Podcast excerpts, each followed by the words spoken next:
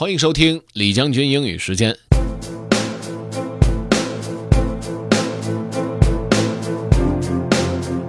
今天再和大家分享一篇鸡汤文，来自于 Leo Babauta。To those who are struggling. On Twitter, I met a struggling soul who shared a lack of friends, family, motivation, self esteem, and confidence. I feel for him because I know what's it like to struggle, to feel down and even depressed, to have no motivation. I have suffered from confidence problems many times.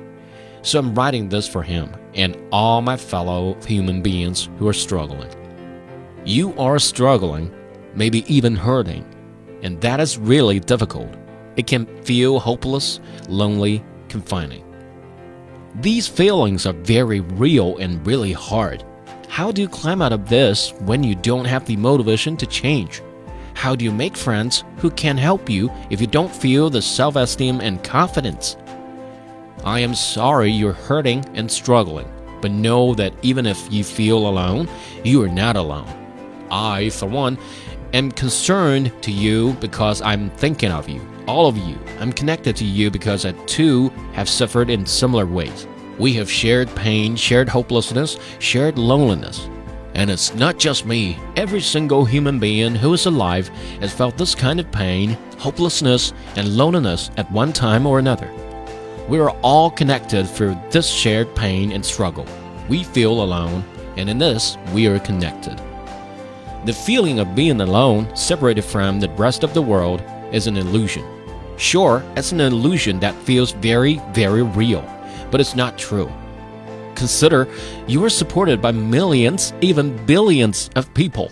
You're using electricity that is powered by an electric company with thousands of employees working to give you that electricity. You drink water brought to you by yet more thousands of people.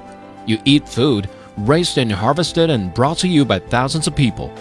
Brought to you on roads built and maintained by thousands of people. On vehicles, ships, trucks, cars, planes built and run by thousands of people.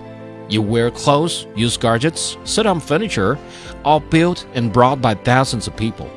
And all those thousands and thousands of people are themselves supported similarly by thousands more. You are supported by millions of people, and those millions are supported by millions. The entire world supports each other. We became the people we've become only because we've had that support. We've connected to share ideas, learn from each other, serve each other. I believe this is a miracle. We each are supported by a miracle of connections to every other person on the planet. We feel alone, but it is only an illusion. The way to rise from this struggle is to turn from your own pain to the pain of others. Who else around you is struggling? How can you offer them love? How can you help them? Ease their pain in some way.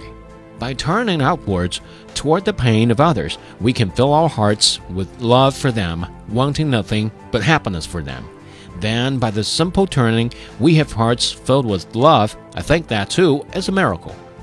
I can't take away your pain, but I can offer you two miracles the love that comes from turning toward other human beings, and the connection we have to everyone on earth. I feel connected to you, and my heart is filled with love for you.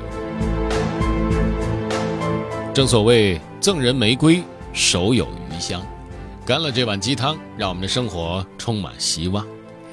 如果想要回听本期节目，可以关注重庆之声的微信公众号“重庆之声”，点击品牌就可以进入李将军英语时间了。另外呢，也可以在喜马拉雅 FM 上面搜索“李将军”，就可以找着我了。Okay, that's all for today. Thanks for listening. This is Generally 李将军，下期见。